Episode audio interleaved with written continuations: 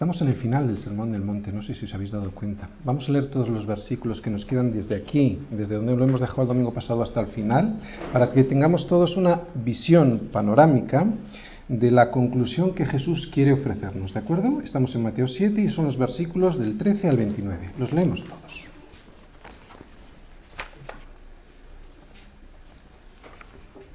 Dice, Entrad por la puerta estrecha, porque ancha es la puerta y espacioso el camino que lleva a la perdición, y muchos son los que entran por ella. Porque estrecha es la puerta y ancho y angosto el camino que lleva a la vida, y, pocos son los que la hallan. Guardaos de los falsos profetas que vienen a vosotros con vestidos de ovejas, pero por dentro son lobos rapaces. Por sus frutos los conoceréis. ¿Acaso se recogen uvas de los espinos o higos de los abrojos? Así todo buen árbol da buenos frutos, pero el árbol malo da frutos malos. No puede el buen árbol dar malos frutos, ni el árbol malo dar frutos buenos. Todo árbol que no da buen fruto es cortado y echado en el fuego. Así que por sus frutos los conoceréis. No todo el que me dice Señor, Señor entrará en el reino de los cielos, sino el que me hace la voluntad de mi Padre que está en los cielos. Muchos me dirán en aquel día, Señor, Señor, ¿no profetizamos en tu nombre y en tu nombre echamos fuera demonios y en tu nombre hicimos muchos milagros? Y entonces les declararé, nunca os conocí, apartaos de mí, hacedores de maldad.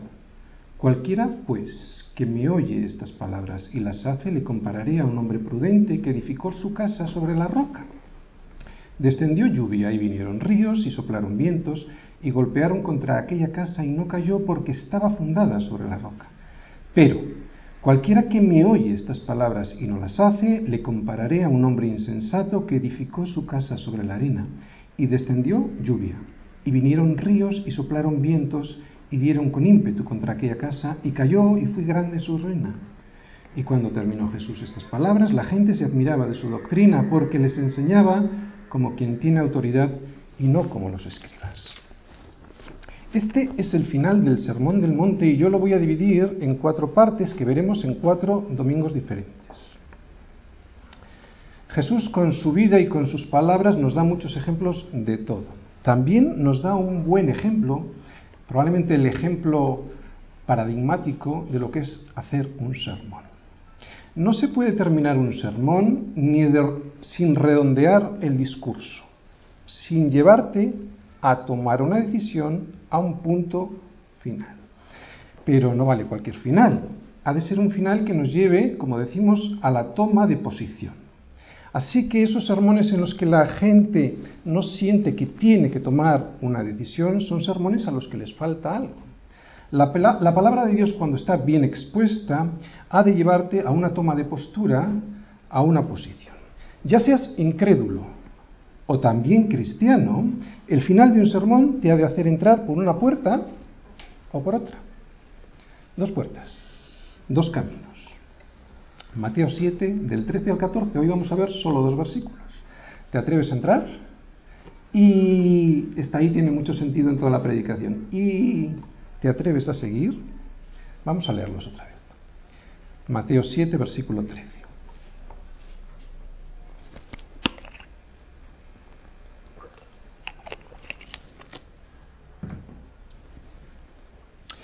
Entrad por la puerta estrecha, porque ancha es la puerta y espacioso el camino que lleva a la perdición, y muchos son los que entran por ella. Porque estrecha es la puerta y angosto el camino que lleva a la vida, y pocos son los que la hallan. En este punto Jesús ya ha terminado su enseñanza. Ahora lo que comienza en estos versículos 13 y 14 es la aplicación de todo lo anterior, la puesta en práctica de todo lo que aquello que Jesús ya nos está enseñando hasta aquí. Ahora llega la hora de la verdad.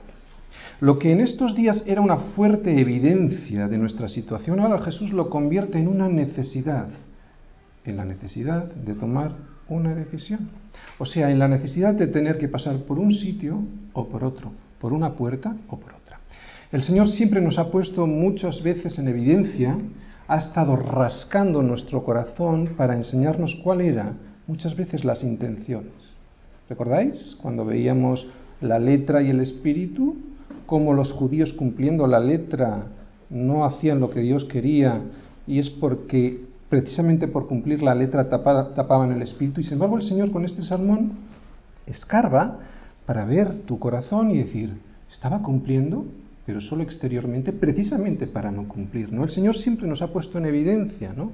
siempre nos ha estado confrontando con la necesidad de elegir entre las opciones que nos daba. ¿Os acordáis? Siempre nos daba dos, nunca más. Pues ahora es mucho más claro. Ahora es evidente, muy evidente, el contraste entre una puerta y otra. Solo hay dos puertas, no hay una tercera. ¿Cuáles, ¿Cuáles serán esas evidencias que hemos estado viendo en este Sermón del Monte, ¿no? que nos ha estado presentando para que ahora tengamos que tomar una decisión definitiva? Bueno, pues nos ha estado hablando de que había dos clases de justicia, ¿vale? Nos decía que si la nuestra, la de sus discípulos, no era mayor que la de los escribas y fariseos, no entraríamos en el reino de los cielos. Y nos lo explicó muy bien, ¿no? Lo acabamos de decir, la justicia de los escribas y fariseos era cumplir la, ley a rajatabla, pero precisamente por eso no estaban haciendo la voluntad de Dios, porque trataban de esconder, cumpliendo la ley, las verdaderas eh, eh, demandas que tenía Dios para su pueblo. Dos clases de justicia y nos dice, si la vuestra es como esa, o sea, como escribas y fariseos, no entraréis. Y descubríamos que necesitábamos otra justicia. Señor, ¿cuál es esa otra justicia? Pues Cristo. Cristo era la otra justicia viviendo en nuestro corazón. Dos clases de justicia, dos tesoros, los de los cielos y el tesoro que poníamos aquí en la tierra. ¿no? Dos señores, Dios o Mamón, que era el Dios de las riquezas. Este contraste entre dos elecciones ahora se va a volver a ver, pero todavía, como decimos, con más claridad, porque ahora ha quedado clarísimo que estamos ante una puerta u otra, ¿no? Tomar una decisión, no, yo diría tomar la decisión. Es ahora cuando habrá que decidir si preferimos el sistema de valores de este mundo o a Cristo. Jesús nos va a describir ahora las dos puertas y los dos caminos. Pero también nos hablará de dos maestros, los falsos, los verdaderos, nos va a hablar también de dos tipos de frutos, los buenos, los malos, nos va a hablar también de que hay dos excusas, las palabras, las obras, y también va a decir que hay dos cimientos, la arena y la roca. Ya lo hemos visto antes y lo veremos en domingos posteriores. Pero siempre son dos. Y esto es lo que no nos gusta a las, a las personas. Esto es lo que no nos gusta de Jesús, incluso a los cristianos. ¿Por qué nos tachan de radicales? Incluso ¿por qué nos persiguen? ¿Por qué incluso los que andan por la iglesia persiguen a sus propios hermanos? Pues debido a esto, que presentamos a este Jesús, ¿no? A este Jesús que te dice que hay dos y solo dos opciones, que no hay más a todos y a mí al primero me gustaría que Jesús no me pusiera en esta circunstancia, ¿no? que me hubiera dado más posibilidades. Pero como dijimos el domingo pasado, Dios es un Dios de qué? De absolutos, no es un Dios de relativos. No hay grises en Dios. Él es absolutamente bueno, Él es absolutamente justo, Él es absolutamente santo. No es relativamente bueno, ni relativamente justo, ni relativamente santo. Y esto, como decíamos el domingo pasado, nos destroza a todas las personas, porque todos preferiríamos que Jesús nos hubiese dado más opciones. Sí, también los cristianos. Yo os voy a poner algún ejemplo. Que nadie se sienta aludido porque con prácticamente con todos he hablado, con prácticamente con todos tengo pues eh, consejerías, ¿no? Así que cuando escuchéis estos ejemplos va para sí, para ti y no, porque hablo con todos. Cuando hablamos del trabajo y te digo que lo primero es el Señor, son dos opciones. Cuando hablamos de una novia y te digo que lo primero es el Señor, son dos opciones. Cuando te hablo de un negocio y te digo que son dos cosas, o el Señor o el negocio, te estoy dando dos opciones. O sea, ¿os dais cuenta cómo es para nosotros?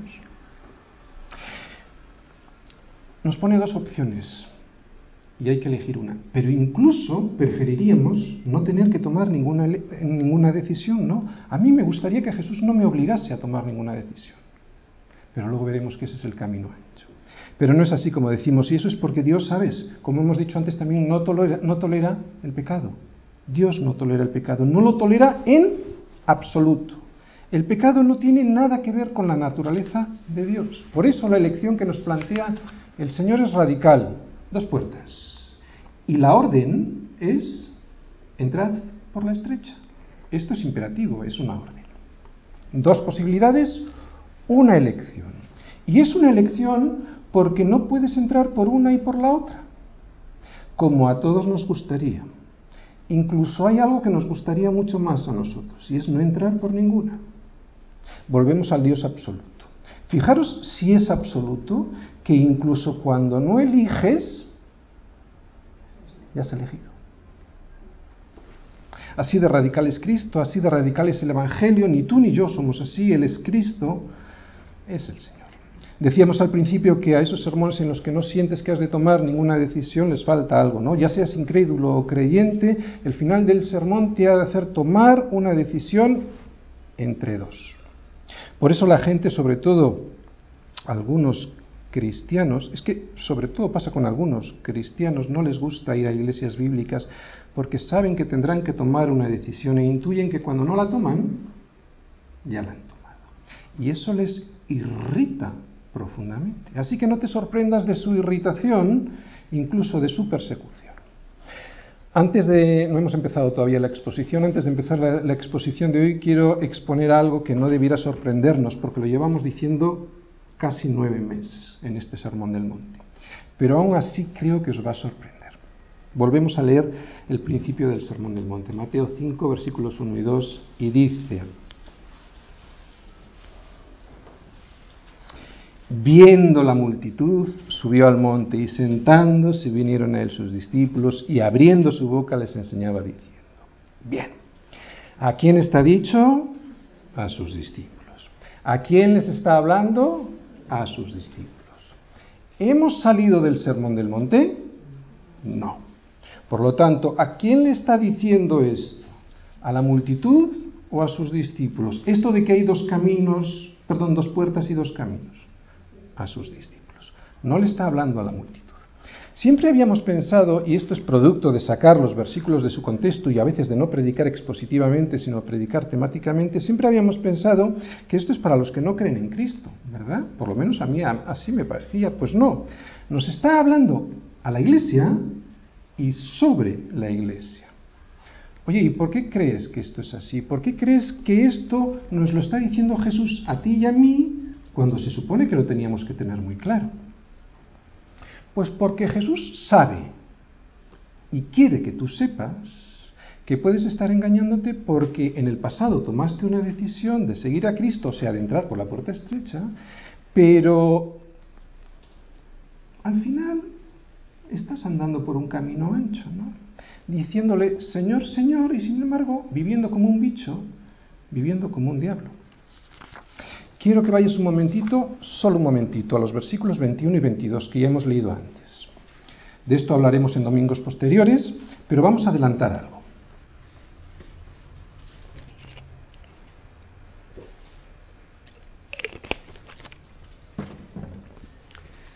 Fíjate lo que dice ahí. Sigue siendo el sermón del monte, por lo tanto sigue hablando a sus discípulos. 21. No todo el que me dice Señor, Señor entrará en el reino de los cielos, sino el que hace la voluntad de mi Padre, porque está en, que, está en los cielos. Muchos me dirán en aquel día, Señor, Señor, ¿no profetizamos en tu nombre y en tu nombre echamos fuera demonios y en tu nombre hicimos muchos milagros? ¿Quién crees que dice esto de Señor, Señor? ¿Alguien del mundo? No. El mundo no le llama Señor a Cristo, ¿no? Ni, profetiza en su nombre, ni en su nombre echa fuera demonios, ni hace milagros en el nombre de Jesús. Esto ocurre en su iglesia, aunque ellos no sean su iglesia, pero ocurre en su iglesia. ¿Te das cuenta cómo todo este sermón del monte está dicho a sus discípulos? Pablo nos dice en Romanos 19 que si confesares con tu boca que Jesús es el Señor y creyeres en tu corazón que Dios le levantó de los muertos, serás salvo. Bien, ¿qué dice Pablo que se necesita para ser salvo? Confesar. O sea, entrar por la puerta estrecha. Pero luego viene una I. Además, ¿qué hay que hacer? Creer. ¿Y qué es creer? Obedecer. O sea, negarte a ti mismo todos los días. O sea, caminar por el camino angosto. Algo que sorprende en el evangelismo actual es que solo se habla de la puerta y no se habla del camino. La pregunta que se hace a la gente es, ¿Has recibido a Cristo? Sí, pero ¿estás caminando por el camino angosto o por el espacioso? Y esta segunda cuestión es fundamental, ¿no? Porque si no se plantea, la mayoría de los cristianos pensarán que porque han tomado una decisión son cristianos. Y es peligroso. Sin embargo, Jesús no separa una cuestión de la otra. Fíjate lo que dice. Porque estrecha es la puerta y angosto el camino. ¿Qué es una I? Conjunción copulativa, ¿verdad? Conjuntio en latín es con, juntar, juntar como, con. Copulativa significa unir. O sea, son dos proposiciones que están íntimamente unidas y que no se entienden la una separada de la otra.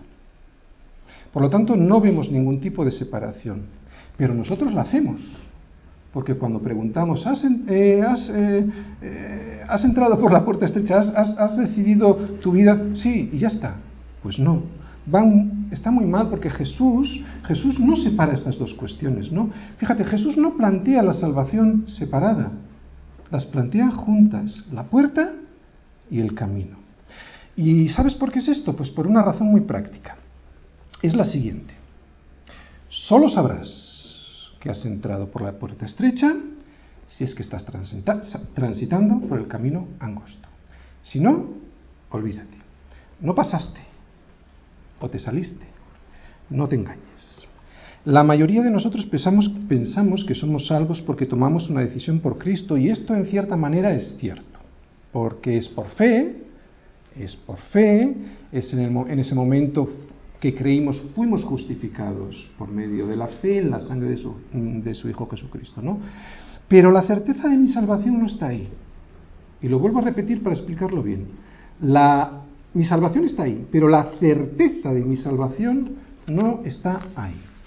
Dios sabe si yo fui sincero o no en mi corazón, pero yo no lo sé, porque el corazón es engañoso, nos lo dice Jeremías, más que todas las cosas y perverso. Y sigue diciendo, interrogación, ¿quién lo conocerá? Y yo te pregunto, si yo no lo conozco porque es engañoso, ¿quién lo conocerá? Dios. Entonces Jesús en estos versículos me quiere dar una solución. ¿A qué? A mi incertidumbre sobre la salvación. Y es esta. La evidencia de que pasaste por la puerta estrecha es que estás caminando por el camino angosto. Yo no le quiero aguar la fiesta a nadie y Jesús tampoco. De hecho, esto lo que pretende ser es una confirmación de tu salvación. Él quiere que tú estés seguro de que tu decisión fue real, porque eso te va a traer gozo. Los cristianos sentimos el gozo de la salvación cuando estamos seguros de que esa fue cierta, ¿no? Al margen de las circunstancias que nos rodeen. El saber que no fue una decisión sentimental, sino una decisión consciente de todo lo que implicaba tomar la cruz todos los días y morir en ella, es esta. Estar caminando en el camino angosto. Un cristiano se puede extraviar por un tiempo, pero solo por un tiempo. Si es un cristiano, siempre ha de volver al camino angosto que nunca debió abandonar y que Dios permite muchas veces, pues para que sepas, que nos demos cuenta de que si, que si seguimos ahí cometeríamos muchísimos errores. Pero cuando alguien que se le advierte que no puede seguir ahí en ese camino, andando como le da la gana, sin dar fruto, y te dice que tú no puedes juzgarle y que eso solo le corresponde a Dios, tú le puedes responder. El juicio que yo te hago no es sobre tu salvación, eso solo lo sabe Dios. El juicio es sobre tus frutos y eso sí se me permite para ayudarte. Hay muchos comentaristas que piensan que estos versículos 13 y 14 son una invitación de Jesús para entrar en el reino. Pero con todo mi respeto hacia estas personas, que son mucho más sabias que yo, yo no lo veo así. Fijaros por qué. Jesús comienza con una orden. Entrad por la puerta estrecha. Yo no veo aquí ninguna invitación. Volvemos a repetirlo. Está hablando a sus discípulos. ¿Vale? Yo no veo una invitación. Jesús es mi Señor. Es el Señor. Y un Señor no invita. Ordena. Recuerda, como decimos, que le está hablando a sus discípulos.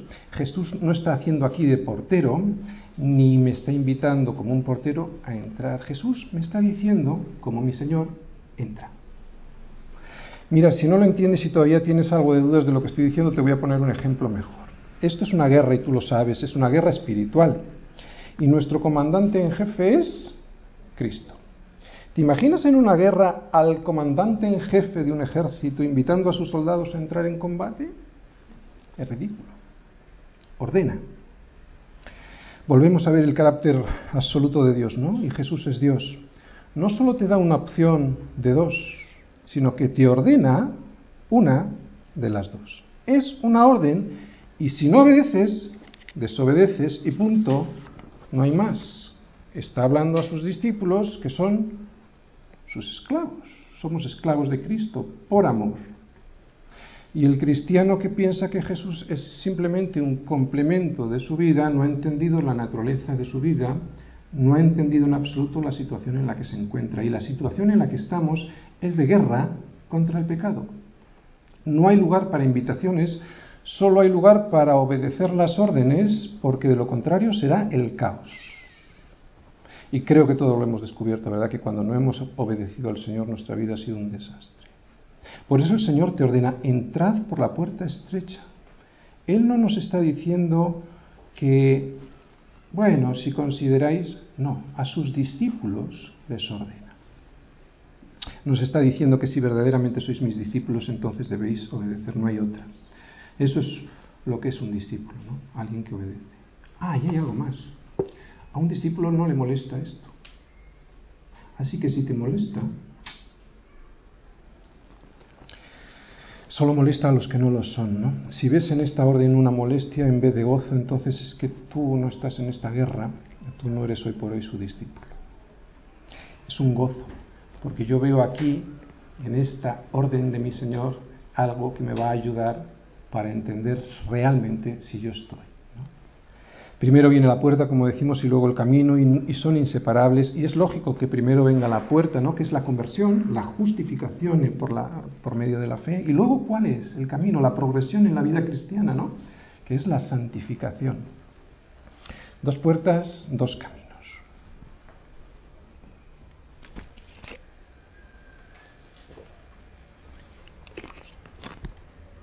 Muy bien.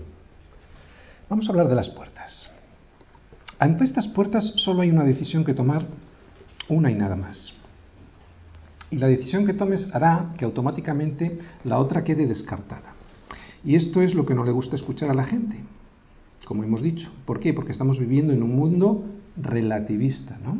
Hay gente que cuando le presentas la verdad absoluta la rechaza y dicen que la verdad es relativa, si a ti te va bien, pues mira qué bien. ¿no?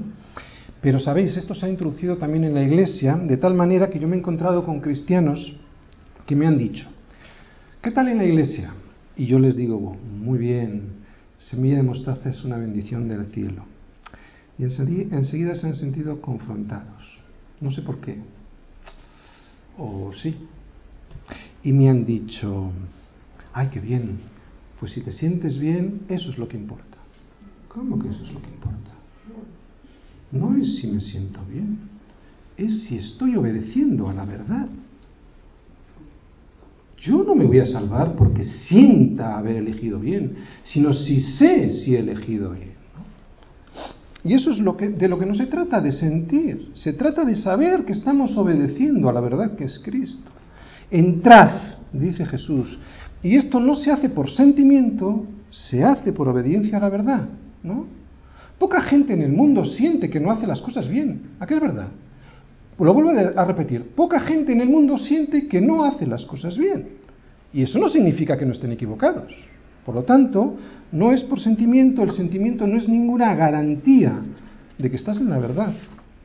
Una puerta, la ancha, no implica esfuerzo, no hay nada que pensar, no hay nada que decidir. De hecho, es tan ancha la puerta y tan abierto el camino que estamos en él antes de que nos demos cuenta de que tenemos que decidir. Por lo tanto, la puerta estrecha, ancha no requiere, como decimos, decisiones ni esfuerzos para entrar.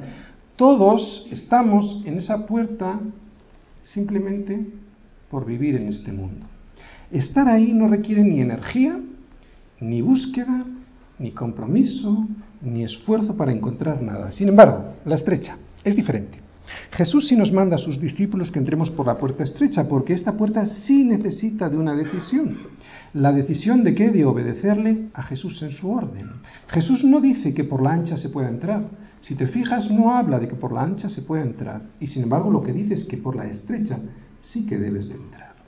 Que las puertas sea estrecha no significa que esté cerrada, ¿de acuerdo? Está abierta a todos los que, como decíamos el domingo pasado, pidan, busquen y llamen a ella, a esta puerta estrecha que es Jesús. Como decimos el domingo pasado, eh, explicamos bien el versículo 7 de pedir, buscar y llamar, ¿no? Y decíamos que, que esto era mucho más que la oración, que una oración, porque llamar era mucho más que buscar y más que pedir. Mucha gente puede pedir encontrar la puerta estrecha, la puerta estrecha pero no buscarla. Y por eso no terminar encontrándola. Incluso podría pedirla y buscarla, pero una vez que la encuentra, no llamar porque no quiere entrar por esa puerta, ¿no? Por eso es que muchos están viviendo vidas miserables dentro del cristianismo porque piden, pero no buscan. Y si se animan a buscar, muchos no se atreven a, llamar sencillamente porque no quieren, porque no desean entrar. Por lo tanto, llamar a esta puerta significa querer entrar porque nadie llama a una puerta por la que no quiere pasar es la evidencia de que mi entrada, mi conversión, fue sincera. La prueba de que mi oración por pedir y por buscar fue sincera y no un mero trámite para cumplir el expediente con Dios. Oye, ¿os dais cuenta otra vez la conexión que tiene todo este sermón del monte? Después del versículo 7, que es pedir, buscar y llamar, nos habla de una puerta. Tiene todo mucha conexión. Una de las características del cristianismo verdadero, del cristianismo bíblico, es que la puerta es estrecha desde el principio.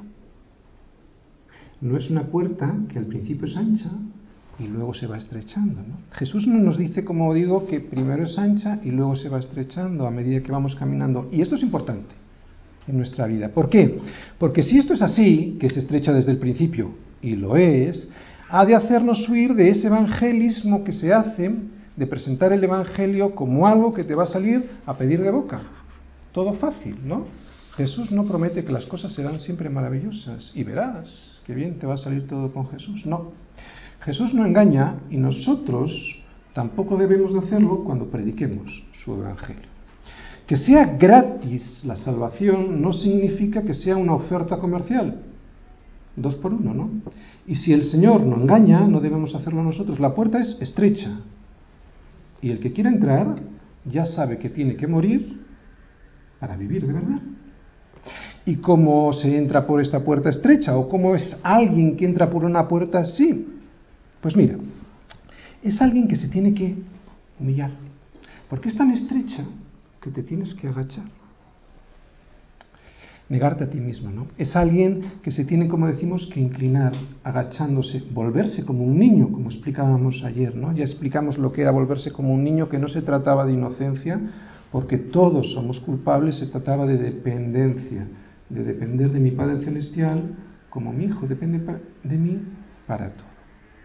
Y también es alguien que ha de despojarse de todo lo que le sobra. El viejo hombre echado fuera, antes de entrar en la puerta ¿eh? y soltar las mochilas que llevamos años que nos estorban y con esas mochilas en una puerta estrecha no puedes entrar. Son bultos que nos estorban para entrar ¿no? y que pesan en el camino. Como digo, es curioso, hay que soltarlos en la puerta antes de entrar, si no, no entras. Y si hoy llevas mochilas, es porque te has salido del camino alguna vez y has intentado entrar por ese camino estrecho y te están molestando. Así que tíralas, porque no se puede ir por el camino estrecho con esas mochilas. Voy a ir más. Yo creo que no solo hay que tirar las mochilas, y a ver si me entendéis bien lo que quiero decir. Yo, quiero, yo creo que hay que entrar desnudo. En el huerto del Edén estaban desnudos, no había vergüenza. Cuando no tienes nada que esconder, cuando delante de Dios y de los hombres no tienes nada que esconder, ningún problema, ningún secreto, ninguna carga que ocultar, el camino luego es sencillísimo. El problema es que resulta imposible pasar por ahí cuando llevas demasiada ropa que oculta tus verdaderas intenciones. Yo podré engañar a los hombres, bueno, no a todos, ¿eh? pero a la mayoría podré engañarles, pero no a Dios. Y sabes, en esa puerta antes de entrar te va a pasar lo siguiente, es que tendrás un montón de distracciones. Tienes muchas distracciones y atracciones alrededor para que no entres, ¿no? Y eso es el mundo. Para desanimarte a tomar la decisión correcta, correcta. Por eso necesitamos pedir para poder encontrar esa puerta. Ahora vamos a hablar de los caminos. Eran dos. Un camino tiene un propósito, ¿sí? No es para quedarse en el camino sentado, un camino tiene un propósito, para que vayas de un lugar a otro, no es para contemplar. Cuando Jesús pasó al lado del Mateo, ¿qué le dijo? Ven y mírame. No, le dijo, ven y sígueme, ¿no? Y él se levantó y siguió. Jesús nos dice que no solo es estrecha la puerta, sino que es angosto el camino. Pero hay mucha gente que prefiere pasear por un mundo de religioso entretenimiento cristiano, que le promete un Jesucito lindo y cariñoso que parece un peluche.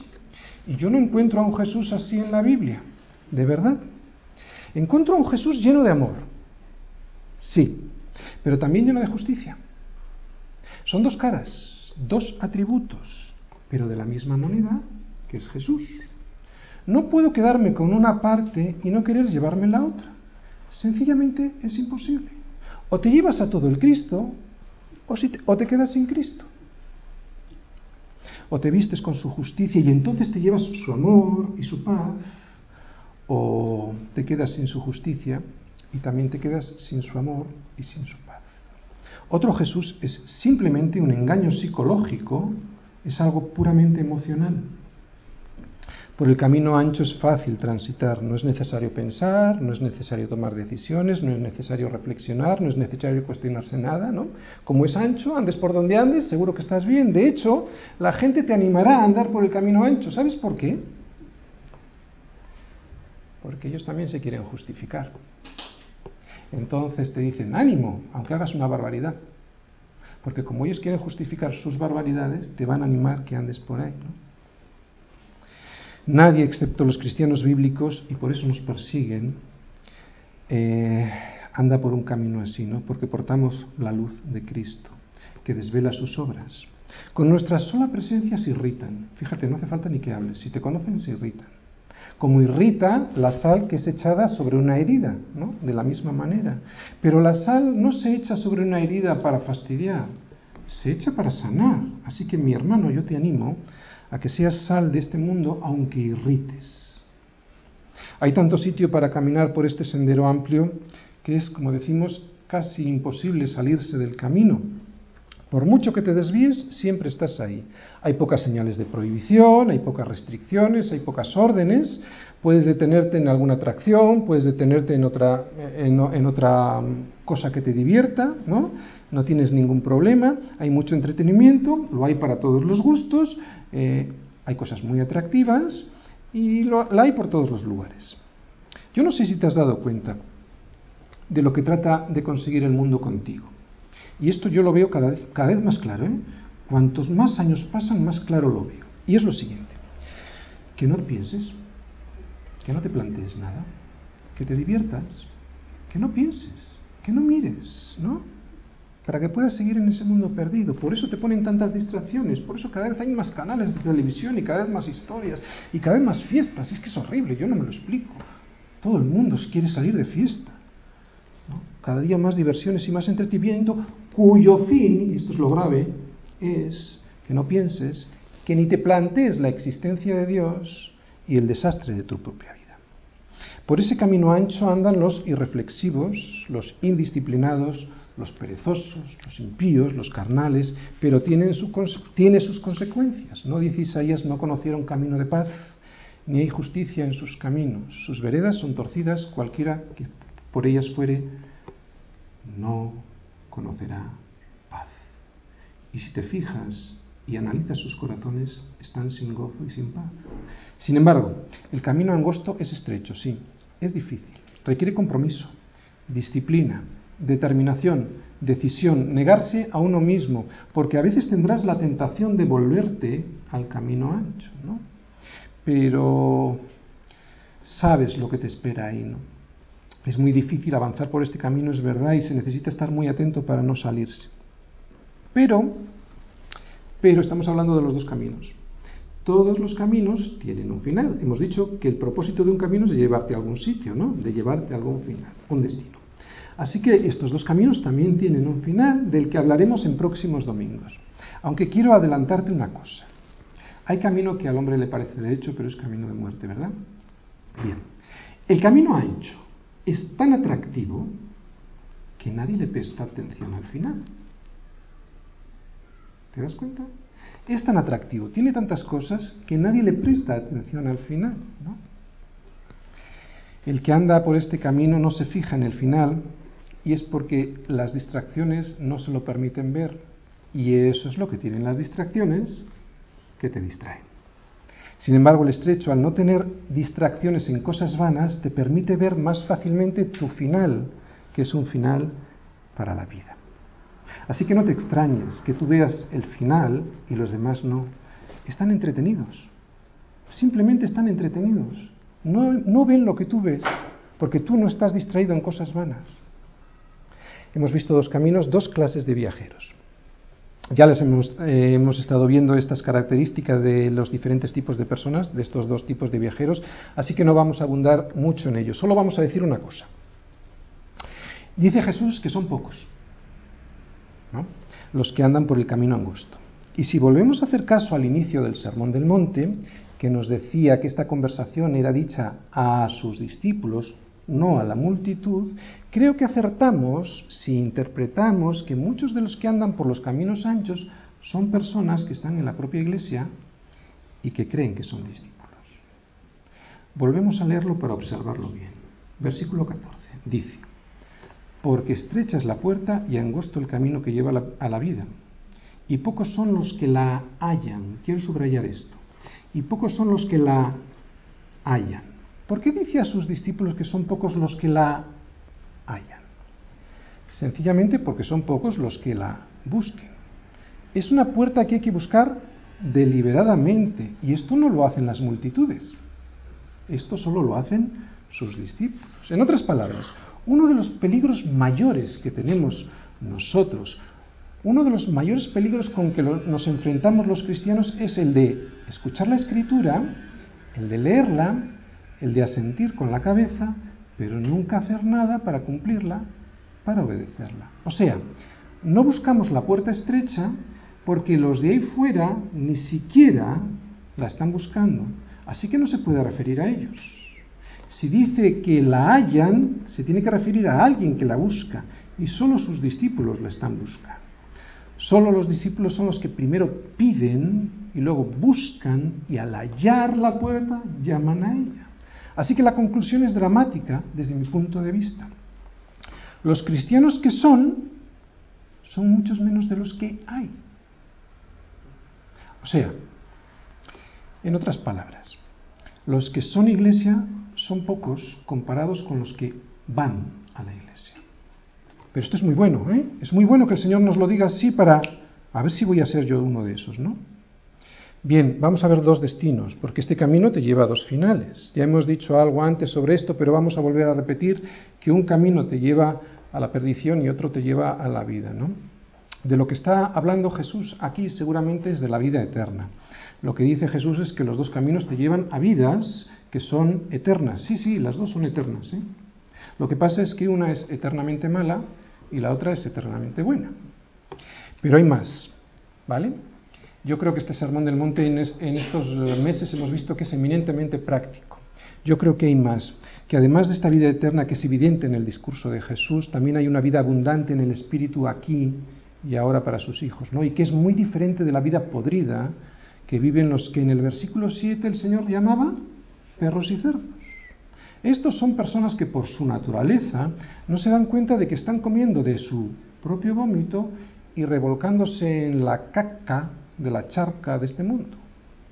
Pero al que es un hijo de Dios, aquel que por su naturaleza ya ha sido transformado de perro y cerdo a hijo, todas estas cosas le producen un asco que no lo puede ni ver, ¿no?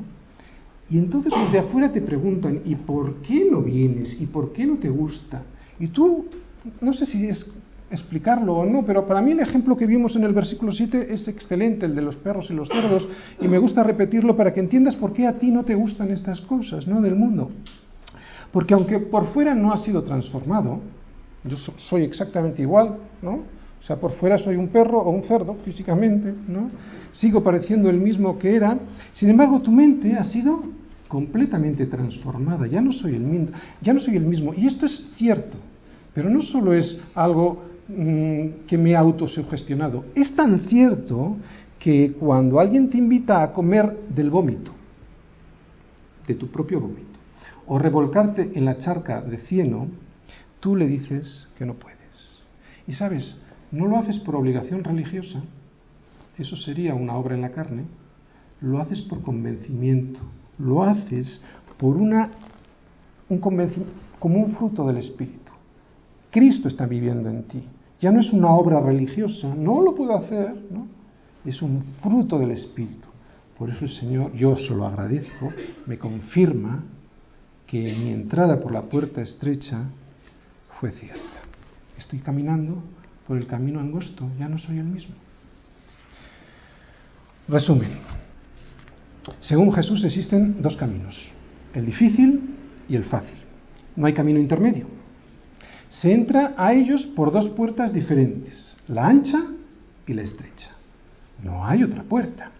Son transitados por dos grupos de personas diferentes, el grande y el pequeño. No hay un grupo mixto. Y conducen a dos destinos distintos, la destrucción y la vida. No hay una tercera opción, como muchas veces se oye por ahí el purgatorio, ¿no? A la gente no le gusta que le den solo dos opciones, de hecho prefiere no tener que elegir, y eso es porque a la gente no le gusta comprometerse. Todos se resisten, y nosotros también a veces, a la confrontación con Jesús y a su exigencia de entrar por la puerta estrecha. Esto implica una decisión. Jesús no te permite que no la tomes. Si no tomas una decisión, de hecho, ya la has tomado y es no quiero entrar. ¿Cómo sabemos que hemos pasado por la puerta estrecha? Pues si en este momento estamos transitando por el camino angosto. Los versículos que hemos visto hoy parece que son, o nos indican que son pocos los que se salvan, ¿verdad? Y alguien me podría preguntar, Mm, pastor, ¿debo preocuparme, debo preguntarme y preocuparme por si son muchos los que entran, por los que se salvarán? mi respuesta es no, no te tienes que preocupar, no es de mi incumbencia, eso se lo dejo a Dios. Él es justo, yo tengo que confiar en su justicia, ¿no? Y no me he de preocupar por resolver este dilema. Este asunto es un problema para mí porque mi mente es finita y no entenderé muchas cosas, pero no es un problema para un Dios como el nuestro. Recuerda lo que les dijo Jesús a unos que le preguntaron lo mismo. Dijo Jesús, o le preguntaron al Señor, ¿son pocos los que se salvan? Y él les dijo, esforzaos por entrar por la puerta angosta, porque os digo que son muchos los que procurarán entrar y no podrán. Así que hay que dejar de hacer estas preguntas a Dios. Dios y solo Dios sabe cuántos van a salvarse. No es un asunto nuestro, no es un asunto para preocuparnos. Nuestra responsabilidad primero es tratar de entrar y segundo asegurarnos de que estamos en el camino angosto para poder llegar al final, ver cara a cara al Señor. Ahora vemos por espejo, oscuramente, mas entonces veremos cara a cara. Ahora conozco en parte y esto nos produce sufrimiento, pero entonces conocí, conoceré como fui conocido, como nos dice Pablo. Que el Señor bendiga su palabra en nuestros corazones para que podamos tener la vida abundante que nos promete en este Sermón del Monte. Ahora vamos a